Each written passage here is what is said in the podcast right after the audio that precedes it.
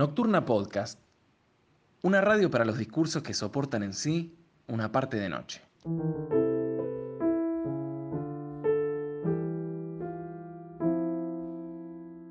Buenas noches, quiero presentarles a Karina Machó.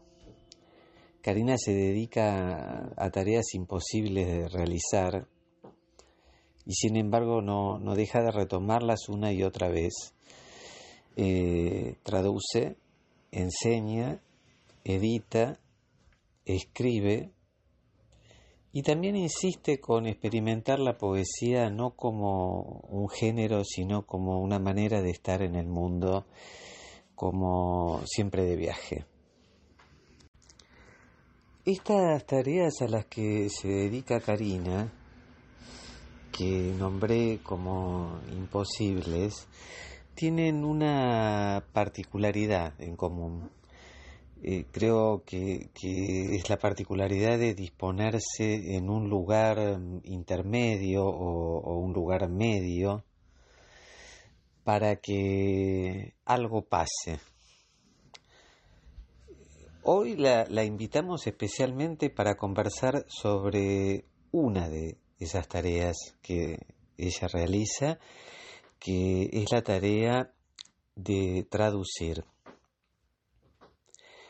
La invitamos a, pensar esta función del traducir, eh, la función de, este lugar donde se coloca quien está traduciendo, ese lugar de pasaje, eh, dando paso, eh, ese lugar donde una escritura pasa a través de un cuerpo, y eso sería decir que pasa a través del imaginario de quien está cumpliendo esa función. Me gustaría que, que pudiéramos conversar de esto a partir de una figura que es una propuesta potente que hay en este libro que tradujimos Inteligencia del Sueño de Anne Dufourmantel, que es la figura del intercesor.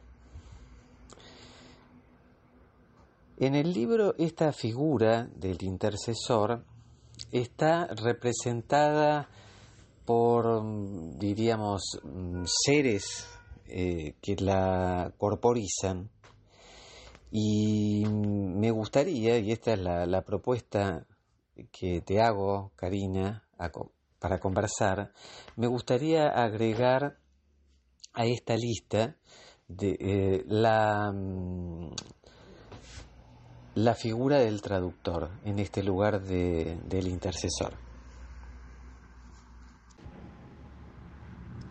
Vos decís que veamos la función del traductor o la traductora como alguien que intercede es lo que estábamos hablando hace un rato.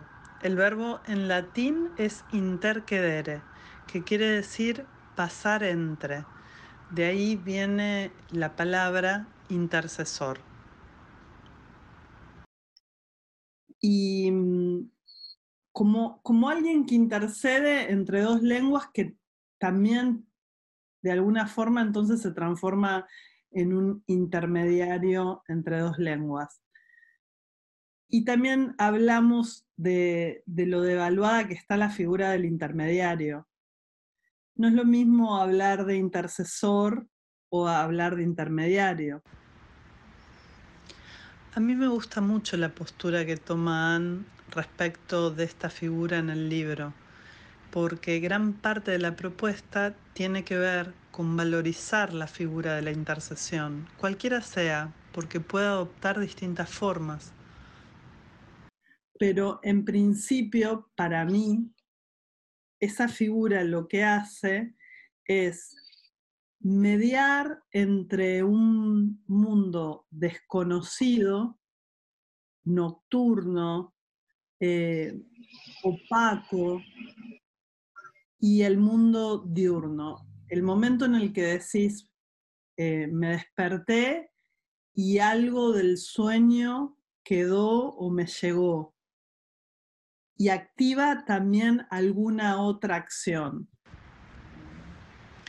Ese sueño que justamente pasa al plano diurno y se convierte en una escritura, esa figura es una figura muy efímera.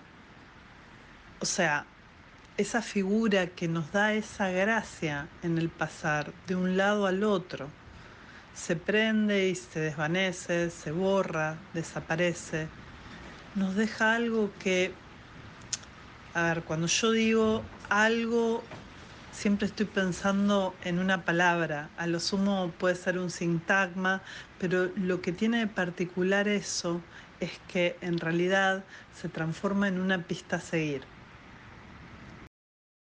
Es como si alguien te dejara eh, un poco de hilo de algo que vos estás buscando y que a partir de esa pista empieza a ser más fácil de ver en, el plano diurno. ¿Y qué tiene que ver todo eso con la traducción? Bueno, con la traducción, eh, en principio es fácil pensarlo como, como metáfora de, estar entre medio de dos lenguas, ¿no? Una de partida y otra de llegada.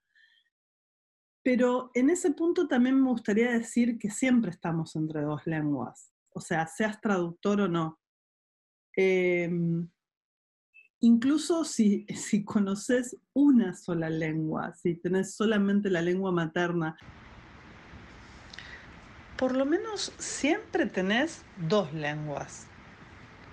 Una que podés escuchar y reconocer como extraña y además, si nos vamos al plano de lo que plantea inteligencia del sueño, también está esa otra lengua, que es la lengua de los sueños, que justamente, si querés, para mí representa cualquier lengua extraña. Para mí la tarea de la traducción justamente tiene que ver con nunca naturalizar ni la lengua en la que estás, la lengua materna, como una lengua que resulta transparente, ni la otra lengua como la domino. ¿Entendés? La domino, entonces ya puedo realizar una traducción como diciendo 2 más 2 son 4. O sea, entiendo lo que dice palabra por palabra y entonces puedo realizar una traducción. Porque en realidad eso es un, como si dijéramos, bueno, lo pones en un traductor, que en parte es una herramienta muy útil, y la máquina te lo reproduce. Justamente hace un pasaje de una lengua a la otra. Pero lo que pasa es que no tiene ninguna gracia. La gracia es que justamente sientas en tu cuerpo lo extraño de las lenguas, de ambas, de la tuya frente a esa otra, que en este caso sería de nuestro español o de nuestro castellano rioplatense, frente a un francés, frente a la lengua francesa, y en este caso sería en particular frente a la lengua francesa que maneja Andu Furmantel. Es un registro muy estilizado, muy poético, con una forma de escritura que tiene una sintaxis muy compleja. Bueno, el francés de por sí es una lengua de muchísima precisión. Parte del trabajo que hace Anne a veces es borrar esa precisión y trabajar por sugerencia. Con lo cual en castellano también el desafío al sentir eso en francés era que no se volviera una cosa chata donde hubiera de alguna manera un intento de explicar algo que en francés no estaba nunca explicado. Entonces, mm. a eso eh, la figura de, de, quien está intercediendo ahí, en este caso mm, éramos las dos, que además eso también es interesante, las traducciones para mí nunca las hace una sola persona, siempre eh, es una persona que está en diálogo con otras. Puede ser más cercana eh, la forma de trabajo o puede ser más mediada, pero siempre en, en, un traductor, en una traductora, hay un diálogo con otras personas. O sea, entonces nunca es una sola persona quien está traduciendo. Eh, entonces, me parece que que ahí la traducción tiene que soportar la extrañeza. O sea, gran parte del trabajo para mí es eso, no caer en la tentación de decir, entendí algo y entonces eh, lo voy a poner como lo, lo, entendí, sino justamente tratar de eh, estar en español con el francés. Pero el francés es el francés de Andrew Furmantel, de nuevo digo, que es un francés que vas conociendo a través de la lectura de su obra. Eh, en este caso, para mí ya también había una ventaja porque habíamos hecho la traducción de En caso de amor y eso nos da una información de la manera en que Andu Furmantel arma oraciones, arma eh, sentido y arma también atmósfera, que es conocer muy detalladamente porque es leer palabra tras palabra eh, un estilo. O sea, vas entrando en, un estilo. Y, eh, y, es eso lo que está bueno que resulte algo de eso en castellano. Surgió la pregunta de, mm, de, este, de este deseo de, de hacer este pasaje que estaríamos eh, llamando dentro de la figura que propone el libro eh, intercesor.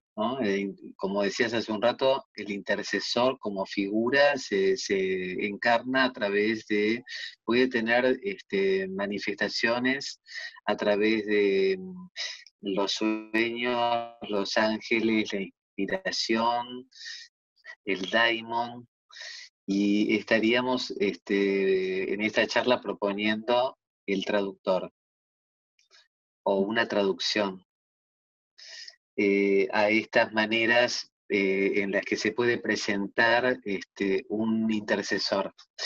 Entonces, la, pregunta que me surgió mientras te escuchaba eh, es por este deseo de pasaje, ¿no? Eh, este, ¿qué, es este deseo de pasaje para vos, de traer a para acá? El, deseo de pasaje de lo extraño es siempre un deseo de transmisión de algo que algún sujeto considera importante, considera vital.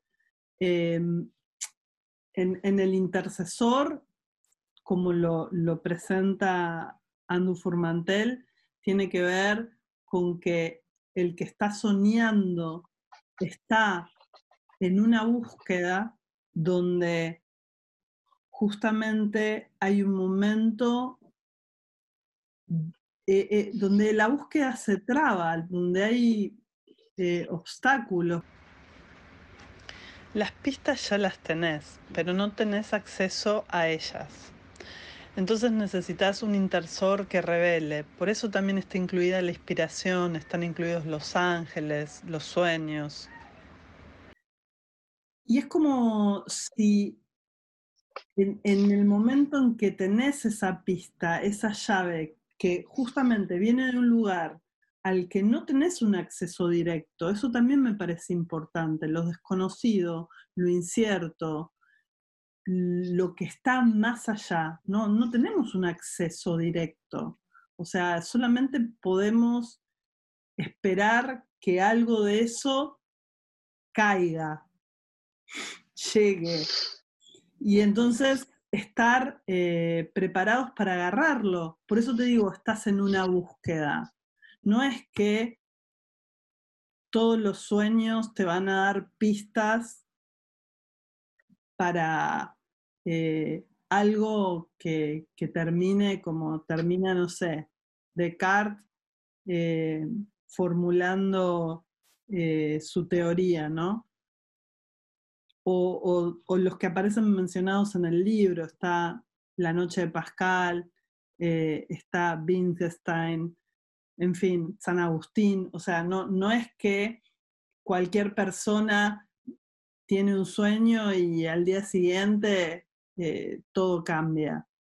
el, sueño y, el sueño como figura de intercesión y cualquiera de sus formas, ¿no? Los ángeles, los genios, eh, los daimons, va, van a tener una importancia y un impacto en, en aquel sujeto que se halla en una búsqueda, porque ese sujeto de alguna manera quiere ir hacia lo que no sabe, hacia lo desconocido, lo incierto, algo que le resulta misterioso. Está buscando, no sabe. Esa apertura va a venir de un lugar distinto que su realidad, que su vida diurna se va a, va a caer en algún momento. Va a caer quiere decir eh, que está, va a caer si está preparado el sujeto para agarrarlo. En, ese punto me parece interesante que también en el libro aparecen eh, figuras mencionadas, digo, filósofos como Descartes, eh, como San Agustín, como Wittgenstein, como Pascal, todos tuvieron un, momento donde se operó un quiebre que tiene relación con un sueño. Y una noche. Una noche, exactamente. Una noche pasó y después lo relatan. El solo hecho de que ya eh, son personas que pueden relatar esa noche quiere decir que estaban en esa búsqueda y que eso que se abrió en esa noche y que muchas veces específicamente tiene que ver con una palabra o una frase o una imagen que inmediatamente ellos arman como frase, es lo que les posibilita la creación, el avance en esa creación que están buscando, que quieren desarrollar. Eh, por eso me parece importante eh, que está hablando de estar en una búsqueda. Sí, te pregunté por el deseo de, ser este, de, ser de ocupar este lugar de, un pasador, ¿no? De, un pasaje eh, de lo extraño a otra cosa que luego también es extraña, pero bueno, no importa, este, a echarle una luz a, ese, a eso extraño para que no, por lo menos quitarle el extrañamiento, para volverlo extraño, pero quitarle ese extrañamiento que lo deja del otro lado, ¿no? Claro. A darle hospitalidad, porque primero tenés que darle hospitalidad a, eso, a eso extraño, en este caso como, como lengua, para traerla acá, ¿no? Te preguntaba por ese deseo. Y yo lo enganché y te hablé de los ejemplos que da el libro sobre cómo desde el sueño quisieron pasar algo a, a la historia ya directamente, porque de hecho lo hicieron porque estamos hablando de personalidades muy importantes que cambiaron el curso de la filosofía o de la ciencia o de la literatura. Hay muchos ejemplos también en el libro sobre los escritores surrealistas. Eh, y ese deseo es el mismo para el traductor, es el mismo que está en la traducción, porque es un deseo que tiene que ver con la creación. Cuando yo digo, primero te dije con la transmisión y a la vez con la creación, o sea, no creo que haya eh, transmisión si no hay creación. Mm. Entonces, eh, está junto. Sí, estoy de acuerdo.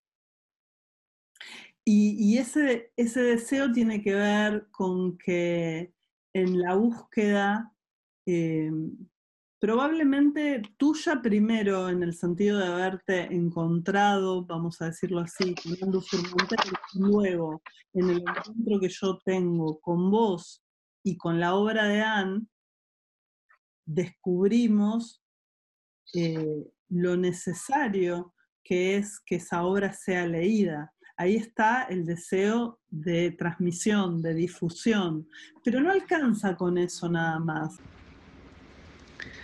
Realmente hay un deseo de transmisión en la lengua que manejamos, en la lengua materna, porque sabemos que de esa manera eso puede trascender un circuito pequeño y expandirse mucho más. Para mí ahí ya entra el deseo de una creación, porque cuando vos sabés que vas a realizar una traducción, sabés que lo que no existía en castellano va a empezar a existir.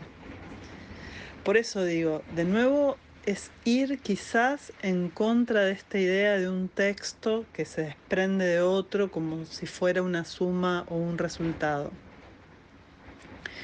En la traducción hay creación.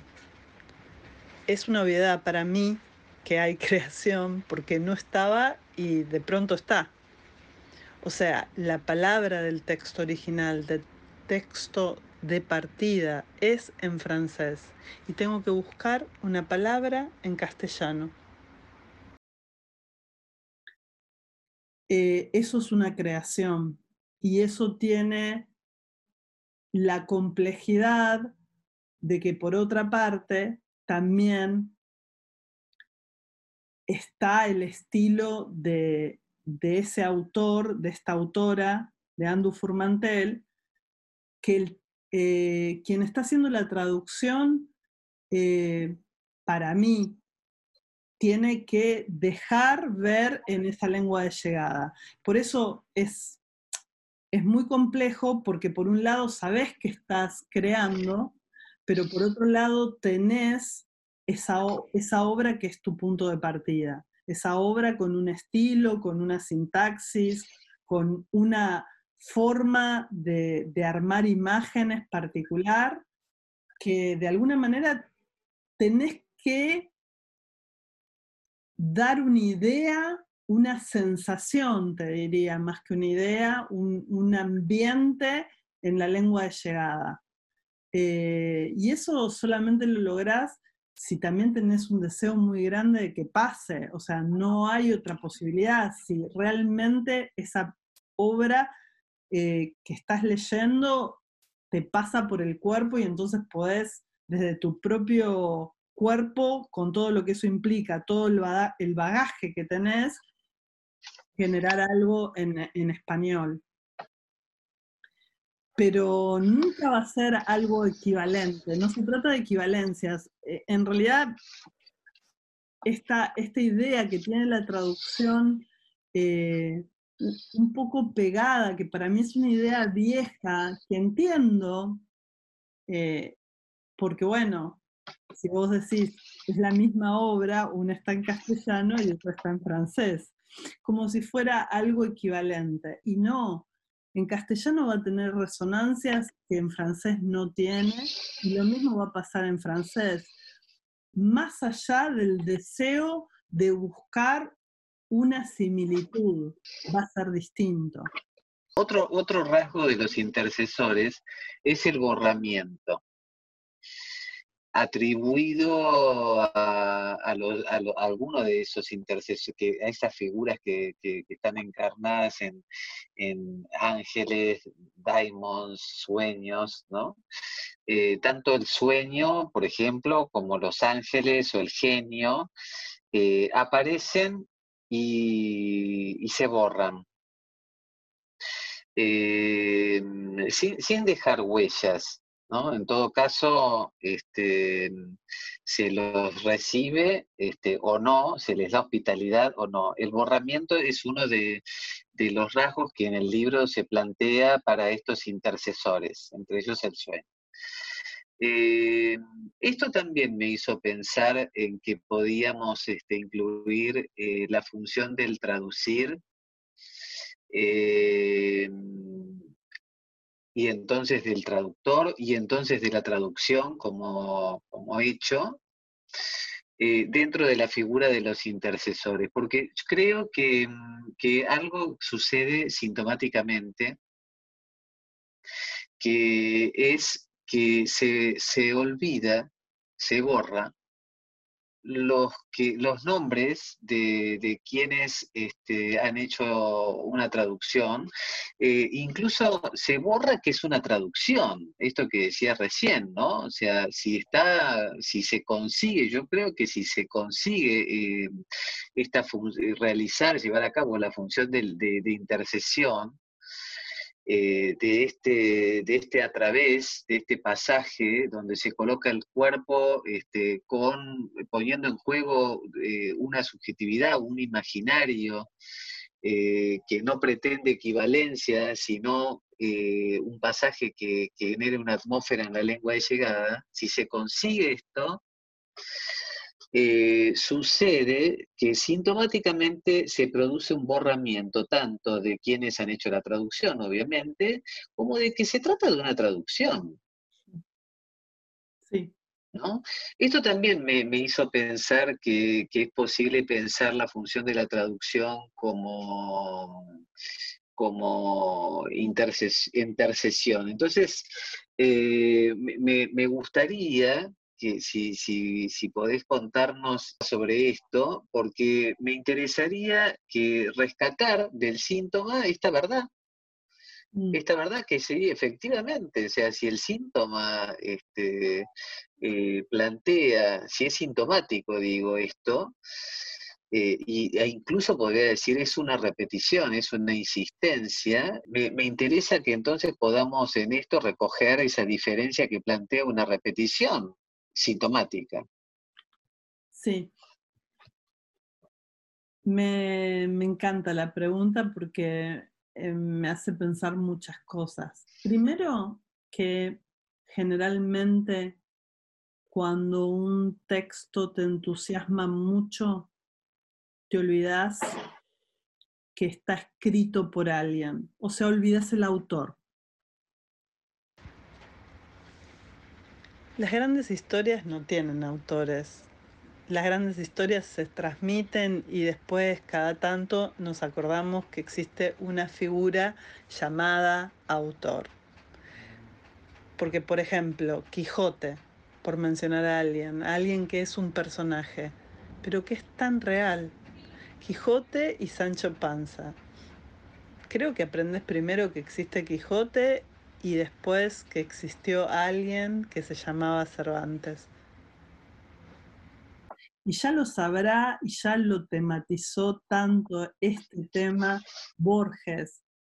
Digo para mencionarlo porque está tan cerca de todo lo que estamos diciendo. Además, es como el tema entre, entre la ficción y lo real, porque en un punto también estamos hablando de eso, o sea, de pasar algo a un texto, algo que es, puede ser otro texto, pero cuando estás escribiendo es pasar alguna experiencia, por decirlo de alguna manera, alguna ocurrencia que está en el aire, o sea, no tiene ninguna materialidad a una materialidad. Entonces, cuando el texto es poderoso, generalmente se olvida de dónde salió el texto es lo que importa y el texto es lo que absorbe toda la atención.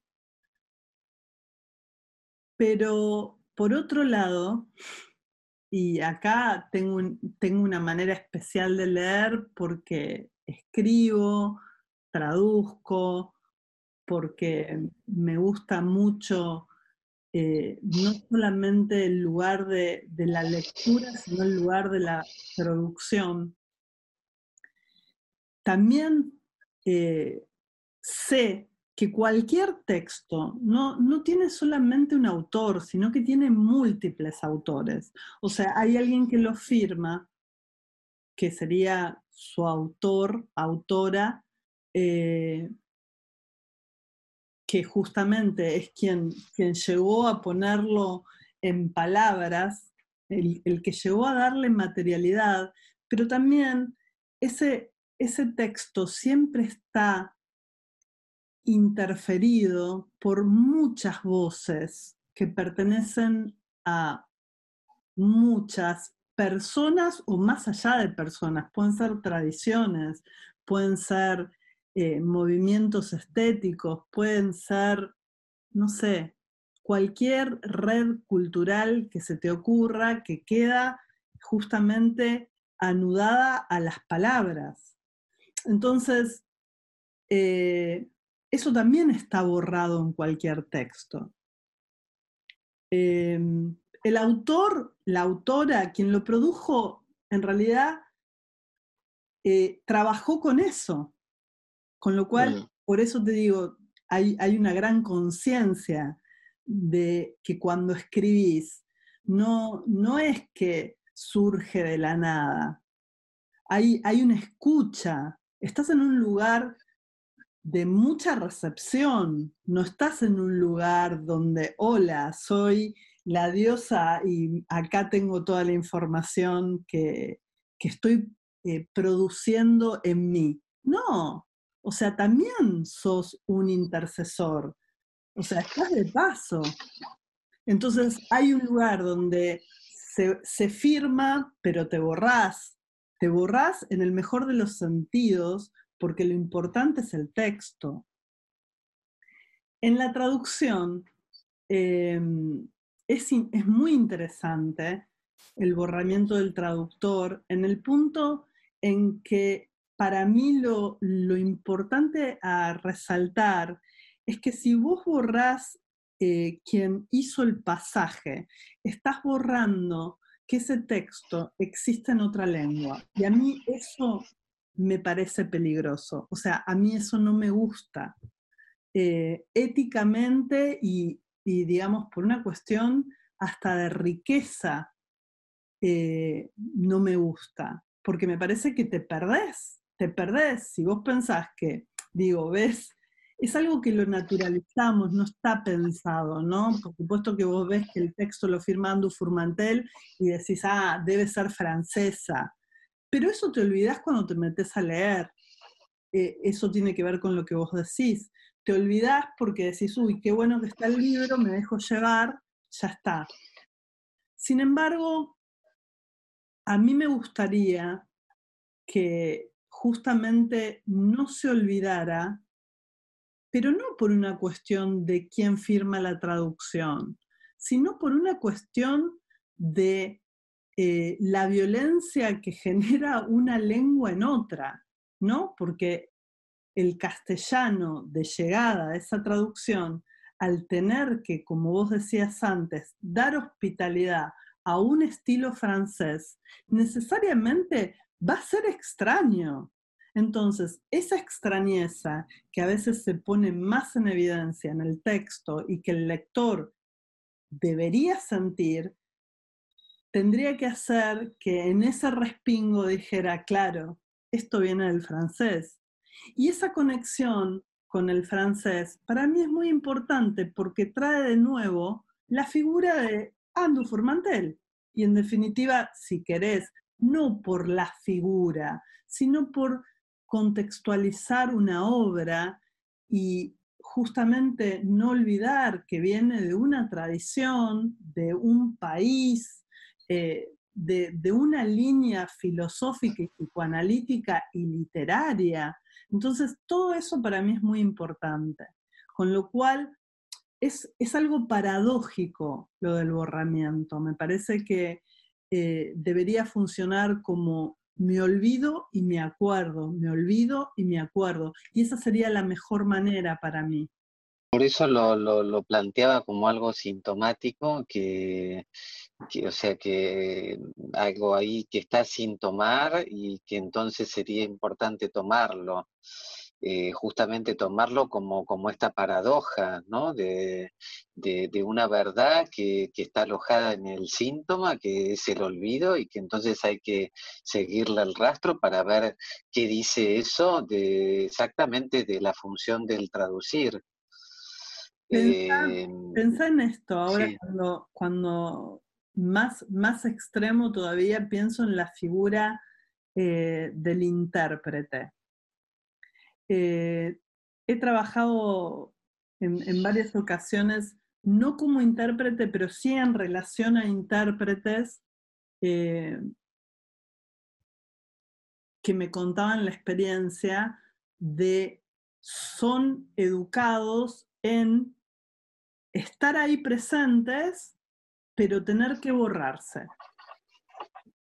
Es decir, desde la vestimenta, desde la actitud general, porque esto es algo que se enseña, se tienen que borrar, generando la ilusión de que son una especie de máquina superpoderosa que puede pasar eh, de una lengua a otra en el momento sin que ahí haya ruido o haya interferencia. Y las dos cosas están, tanto el ruido como la interferencia. ¿Y por qué tenemos siempre que esconder esta parte de aquello que funciona como mediación? ¿Por qué nos, nos genera tanto problema? ¿Por qué nos parece tan feo? ¿Por qué lo vemos como algo que se va hacia lo desprolijo cuando es tan necesario? Y entender que si está pasando bien, esa persona está haciendo su trabajo de manera muy buena, pero también es una persona y la tengo que ver porque no puedo creer que si yo no entiendo inglés y hay una persona que me habla en inglés, o sea, yo la recibo por medio de otro cuerpo y otra voz y hago como que no hay una terceridad ahí. ¿Qué es eso? Me parece que tenemos, tenemos e, esa punta ahí que tratamos siempre de disimular, cubrir, le ponemos un empapelado, no sé, como, como si no fuera eh, justamente algo que siempre nos recuerda que el pasaje de una lengua a otra, o, si querés de un estado a otro, para, para hacerlo más general, o de un mundo a otro, es algo muy extraño y no es prolijo y no va a ser nunca perfecto y es fragmentario y está roto y un montón se perdió. Esto es lo que pasa, un montón se perdió. Pero como en los sueños. Exactamente. Pero viste que no, no nos gusta pensar que un montón se pierde. O sea, pero en realidad es, es también paradójico, porque si vos decís, bueno, un montón se pierde, pero, pero por lo menos llega. A mí me gusta. por lo menos llega.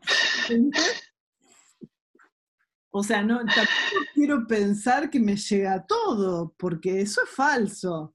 Eso es una gran ilusión.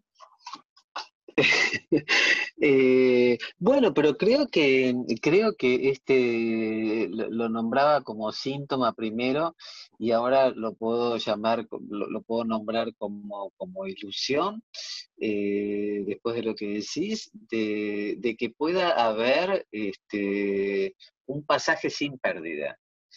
¿no? Este, cualquier pasaje sin pérdida, digo, ¿no? Este, ya sea a través del sueño, de, los ángeles, de, los demonios, y del, traductor, eh, o todas las figuras que desarrolla Dufourmantel en el libro como dentro de lo que sería esta función del intercesor. Que creo que está, está es, medio inevitable, creo, la ilusión de que podría haber un entero, es una lógica, la ilusión de que podría haber un entero que pase directo todo, ¿no? Que pase directo, o sea, sin intermediación, y que pase todo, que no sea fragmentario.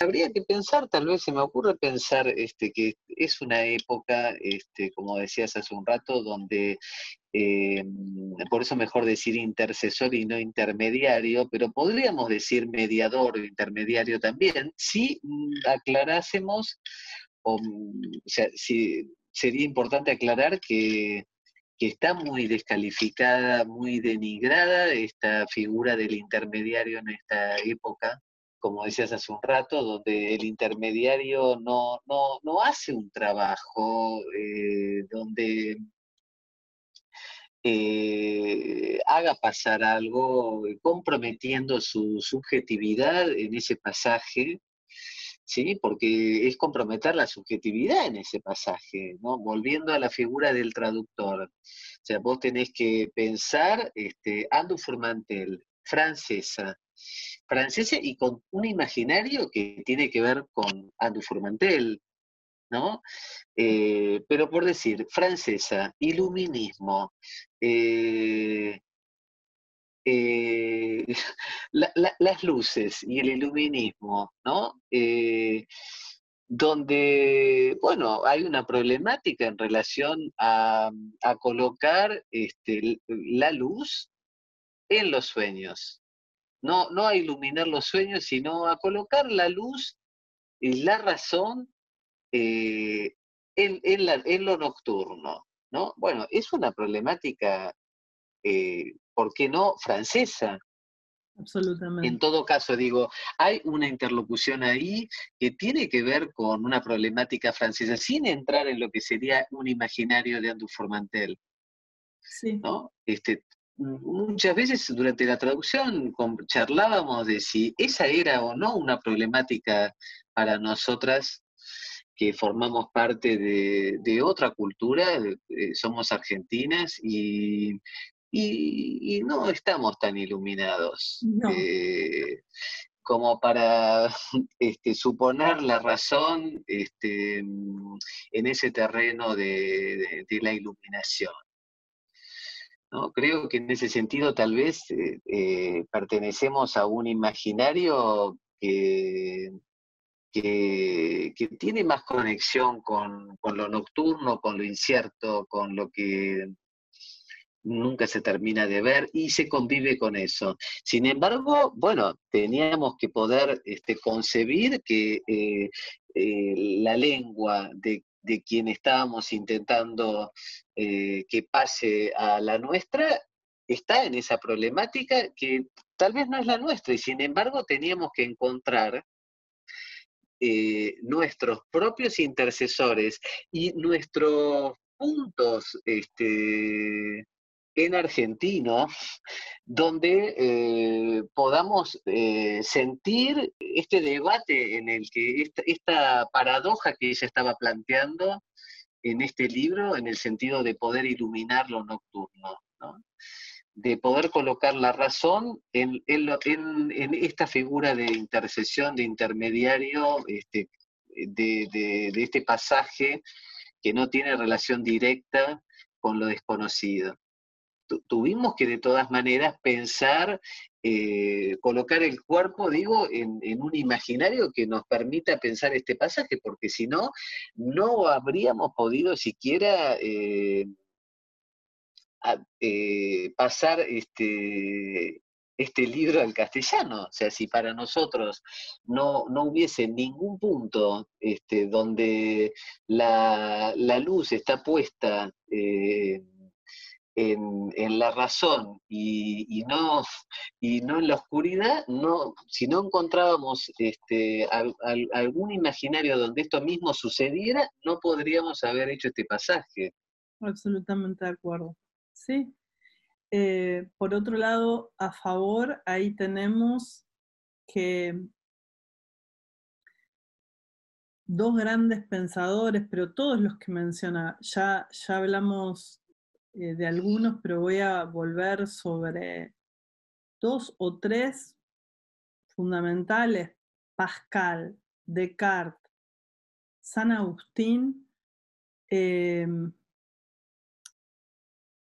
tenemos eh, un, impacto tan grande a nivel de, lo que es la historia de las ideas, la historia de, de la civilización occidental, que desde ahí vamos, desde ahí vamos, porque estos movimientos nos tocan, nos tocan como occidentales que somos eh, aún periféricos. de todas formas, siendo periféricos, también dentro de esa periferia vivimos en una ciudad que ha mirado siempre a París con unos ojos de enamoramiento total. Eh, con lo cual eso también nos viene a favor. Y de ahí vamos. de ahí vamos. E, es así, Buenos Aires mirando París, París que después de alguna manera también registra algo de Buenos Aires, si querés en Cortázar, por lo menos para mencionar algo, eh, tenemos esos también para, para nosotras eh, son intercesores de alguna manera. Y, toda esa historia no funciona como tal. Me hiciste acordar eh, cuando mencionaste entre estos pensadores a San Agustín, que otra, tal vez otra otro punto eh, que me hizo pensar en este forzamiento de poder incluir eh, a un traductor en, la lista de, los intercesores, es algo que plantea en el libro eh, indirectamente, es una interpretación. cuando plantea en el capítulo la confesión, sí se refiere, el título este, utiliza eh, otra palabra que no es la confesión, eh, para poder hablar de la confesión de San Agustín, utiliza otra palabra que eh, los franceses tienen para hablar de confesión y que remite directamente al, título de una traducción que fue hecha por um, Frédéric Boyer eh, de las confesiones de San Agustín.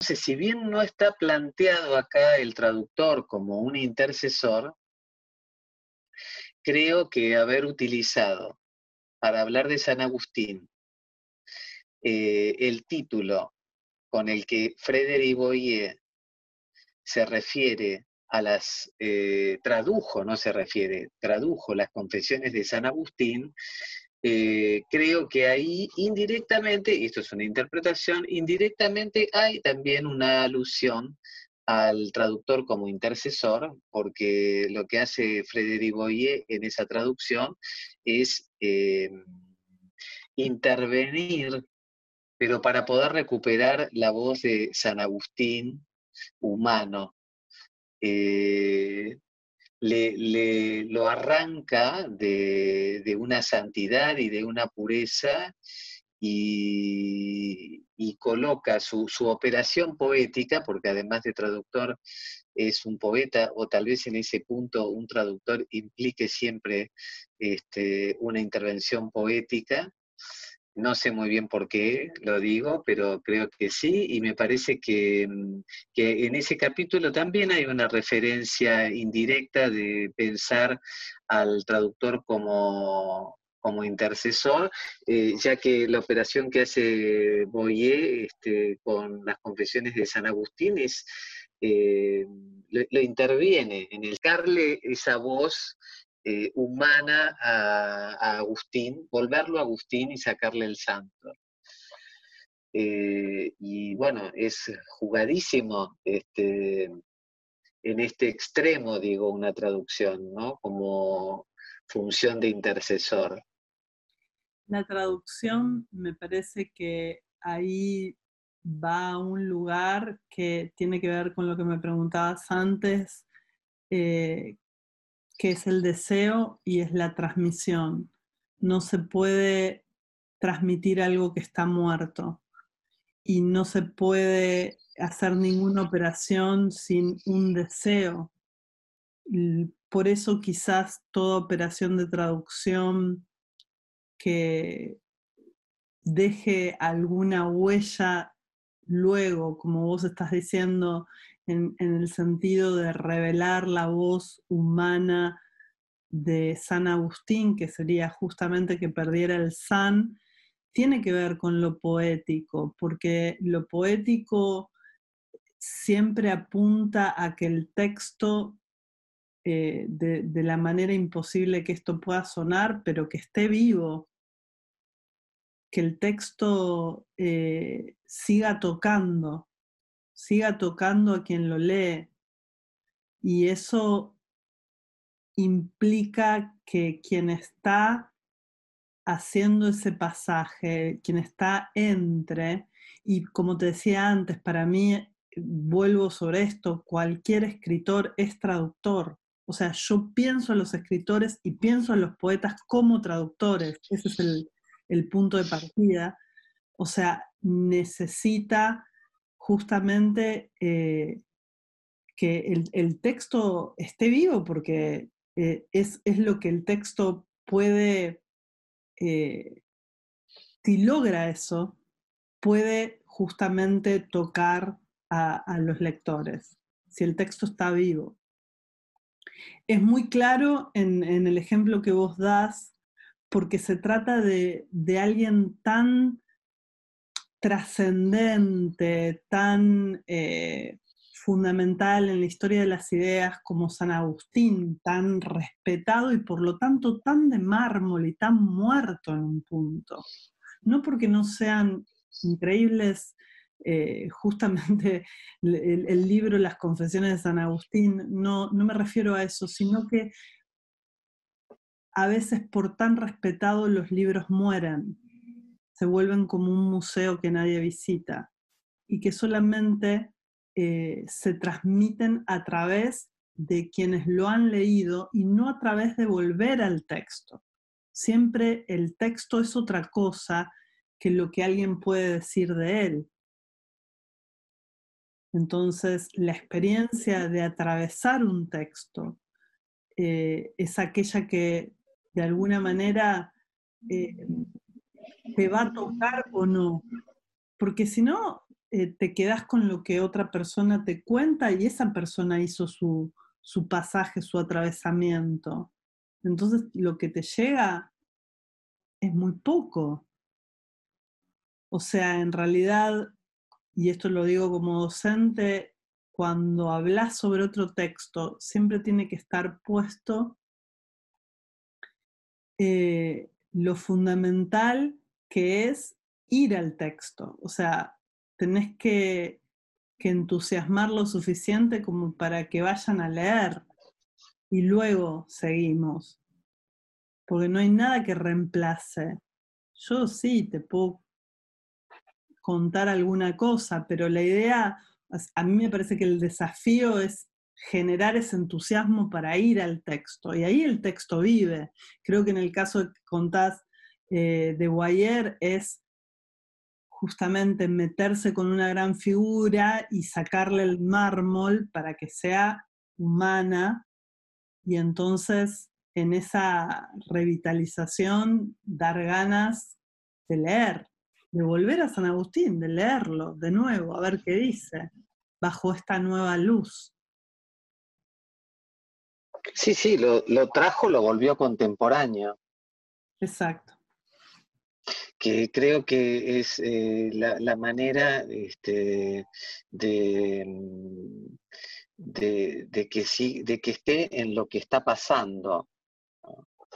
Eh, porque lo que, lo que estás diciendo como, experiencia de, lectura es, eh, es lo actual, creo, con los sueños, con los sueños este, pasa lo mismo.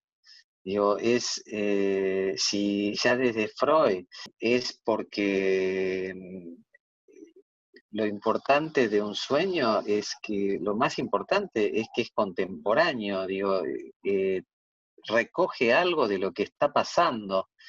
Entonces, no puede ser este, un texto muerto. Eh, un sueño es un texto vivo en el sentido de que recoge eh, lo que está pasando y se toma el trabajo, el sueño de eh, descifrarlo este, en una escritura este, muy particular que bueno, se puede leer en Freud, este, se retoma en Lacan, eh, Antu Formantel toma otra arista del sueño y, cada, cada, quien que pueda, este, quiera volver a pasar por ahí, este, hará otra, eh, volverá a traer los sueños, digo, en, su, en este carácter vivo de que implica poder pasar la experiencia de atravesarlo de volverlo eh, actual, ¿no? Eh, que, bueno, es lo que estás planteando con, la traducción, con los textos, con la lectura de los textos, este, digo, más allá de la función del traductor, digo, ¿no?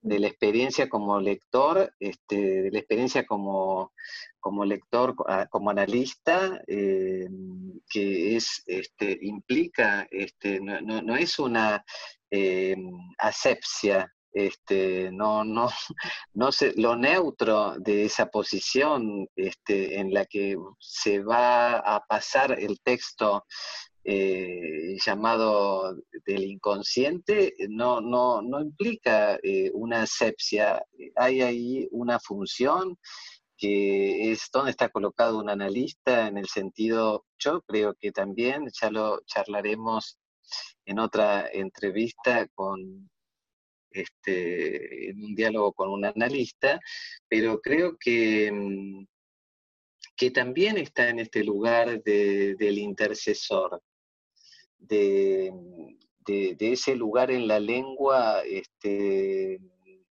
que tal vez vos puedas este, explicar mejor lo que es la, la voz media eh, de ese lugar en la lengua por donde, por donde pasa, no sos ni participio pasado, no sos ni impactado por, por el dicho, ni agente del dicho, ni, el supuesto autor.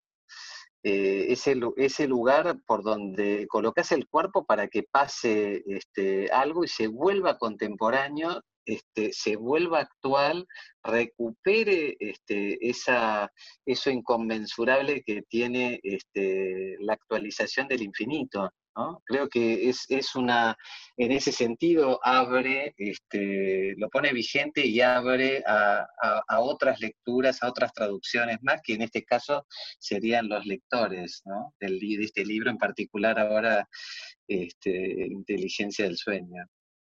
Sí, Totalmente. Y eso que decís, eh, para mí es la voz eh, del poeta en el punto en donde justamente la figura de la poesía no, tiene que ver eh, con quién está escribiendo. y por eso menciono al poeta, porque el poeta de nuevo voy al lugar de la escucha.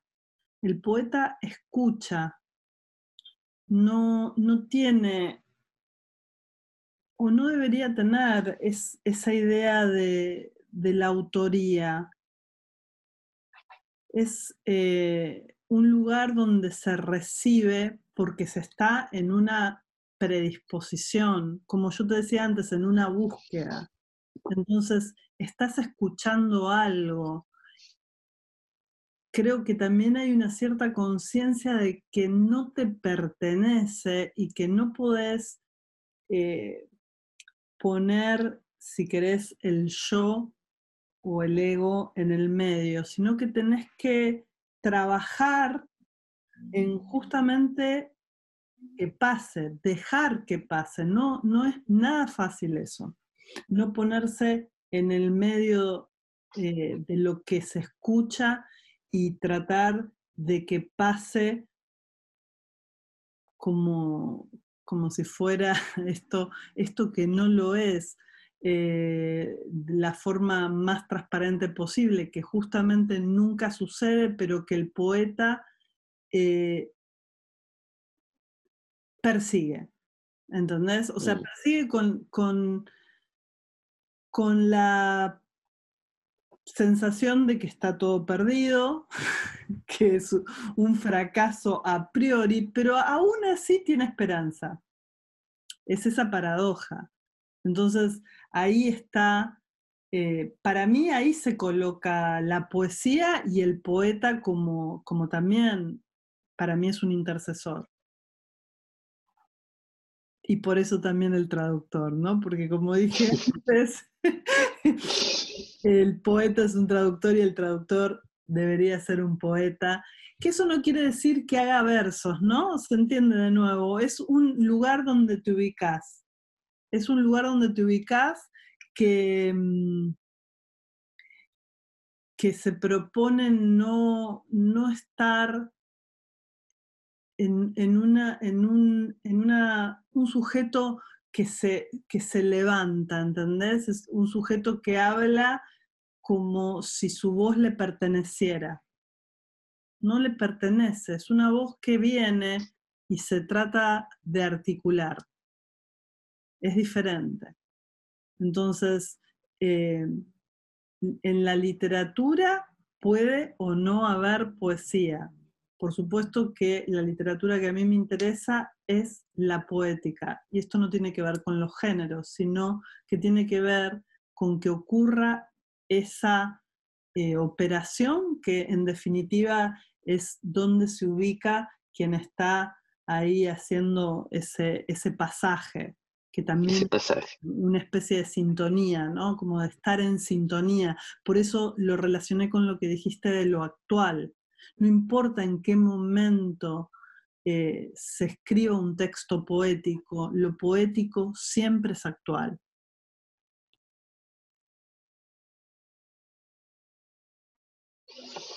¿Quieres decir algo que no te haya preguntado? Em, quiero decir esto que hablamos en, su momento y que me, me, parece una idea muy linda, una ocurrencia que tuvimos que está muy buena y tiene que ver con un gran soñador para mí, un gran poeta que es Kafka y su obra La Metamorfosis. Em, porque justamente la metamorfosis Primero que su título lo tenemos así gracias a Borges, otro gran soñador, em, porque podría haber sido la transformación y no es lo mismo. Claramente no es lo mismo el impacto que tiene decir la metamorfosis. Realmente. esa es una operación más de, otra operación de un traductor. Exacto. Está subido el volumen al máximo de justamente lo primero que le sucede eh, a Gregor Samsa, o sea, que es lo que pone en marcha toda la historia y es que se despierta y está transformado en insecto. O sea, justamente metamorfoseado, tan extrema es su, transformación. Y me parece que, algo que, que, estuvimos hablando tenía que ver con que justamente el ejercicio que propone ahí Kafka es ver qué pasa cuando alguien no puede recibir el mensaje de su intercesor. Creo que Gregor Sansa no tiene un, lugar intermedio, o sea, se despierta en lo que sería una pesadilla, pero es lo real. Y esto sucede porque no, no tuvo esa posibilidad de soñar que la tuvo seguramente, y esto seguramente además fue un sueño de Kafka, eh, que sí tuvo la posibilidad, por suerte, entonces lo transformó en literatura, lo metamorfoseó, pero a la luz de haber leído Inteligencia del Sueño, pienso, bueno, Gregor Sansa no, no tuvo intercesor, entonces se levantó como un insecto y la única posibilidad a partir de eso eh, era que terminara como un insecto, ¿no? Eh, despreciado por su familia y, de alguna manera muerto por, también por su familia. Eh, a la manera de un insecto, es decir, ya está. O sea, hay algo ahí que, se perdió, que, Gregor Samsa no pudo, con lo que no pudo. Y mm, otra habría sido la historia si tenía la posibilidad de, de tener una pista a través de, de algún sueño, de algún genio, de algún ángel, como en tantas historias ocurre. Está claro que, ahí no hubo este, intercesión porque lo que sintió, sintió ser un insecto y entonces lo fue. ¿No? Este, sin, sin en el medio, sin, sin, una, sin, sin eso que ofrece un intercesor también, entre otras cosas, que, es que nos, nos transmite eh, justamente tal vez por eso sea tan rechazado este lugar del intercesor, que nos transmite que no hay una, no, no es posible tener una relación directa eh, con el lenguaje.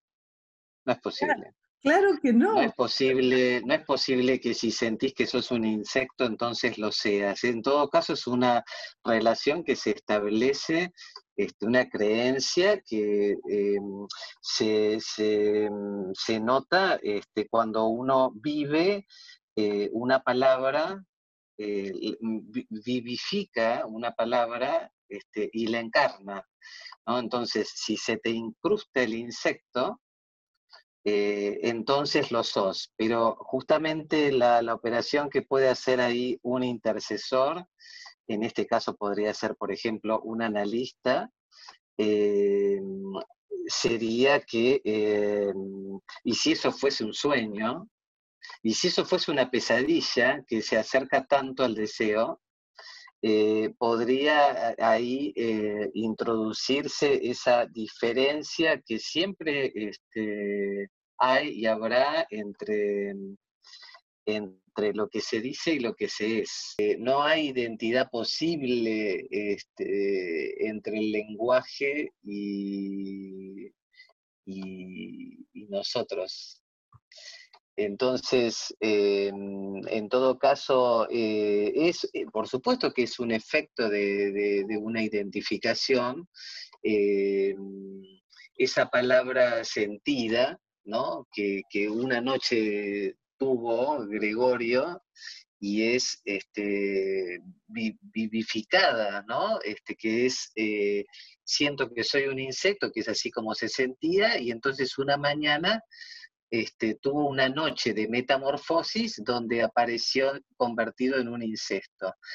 En un incesto, mira, este, exacto. No, no, no, está bien.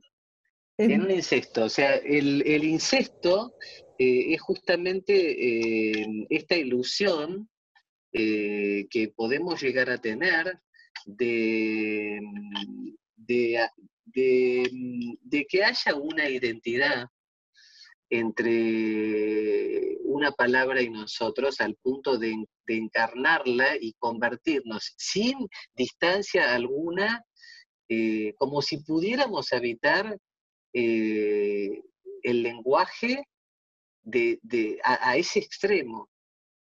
Em, creo que ahí este, una operación que puede producir un analista eh, a través, por ejemplo, de un sueño, que es otro intercesor, porque creo que hemos hablado todo el tiempo de que se trata, no hay más que intercesores, en verdad, más allá de que está, más allá de que está rechazada la figura del intercesor, no hay más que intercesores, porque a, la hora del autor también se trata de un intercesor, y bueno, y así, ¿no? En relación al lenguaje, que en todo caso es el único lugar donde podríamos decir este, estamos domiciliados, a partir de ahí, lo único que podemos pensar es que se trata siempre de intercesores.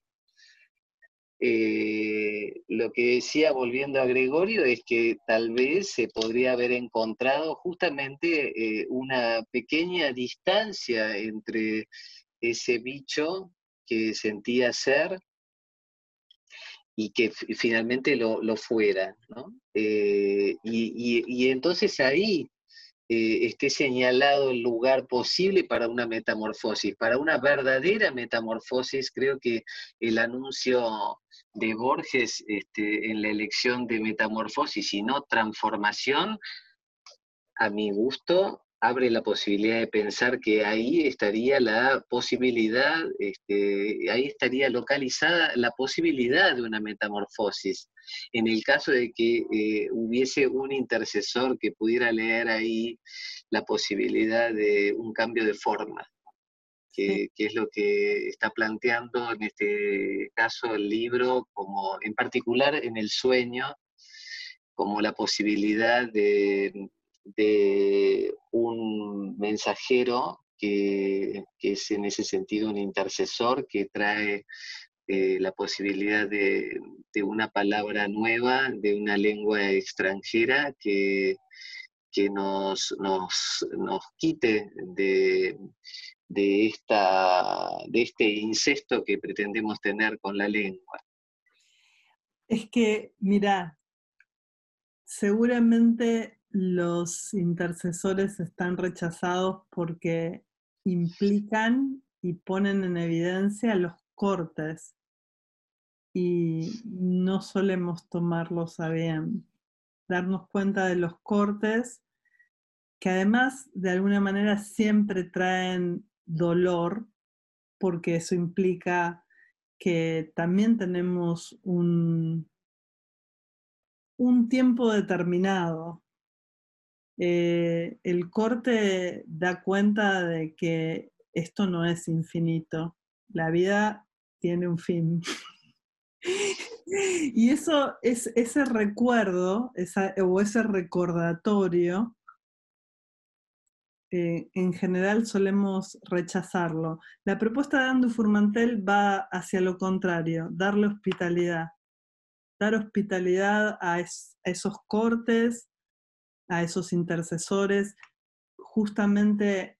Eh, a esas rupturas. A esas rupturas. A esas rupturas, eh, a esas rupturas eh, donde se establece luego un corte, ¿no? Porque creo que la posibilidad, un corte creo que implica una aceptación de, de, que ahí hay una ruptura, ¿no? O sea, como un corte ya implica una aceptación de que ahí hay una ruptura, incluso de generación en generación, Sí, sí.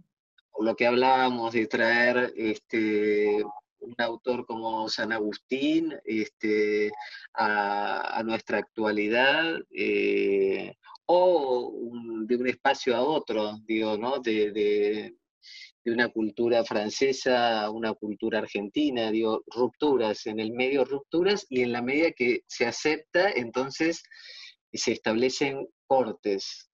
Sí. Exactamente. Por todo esto, creo que es un librazo, inteligencia del sueño, no cabe duda, ¿no? O sea, está buenísimo.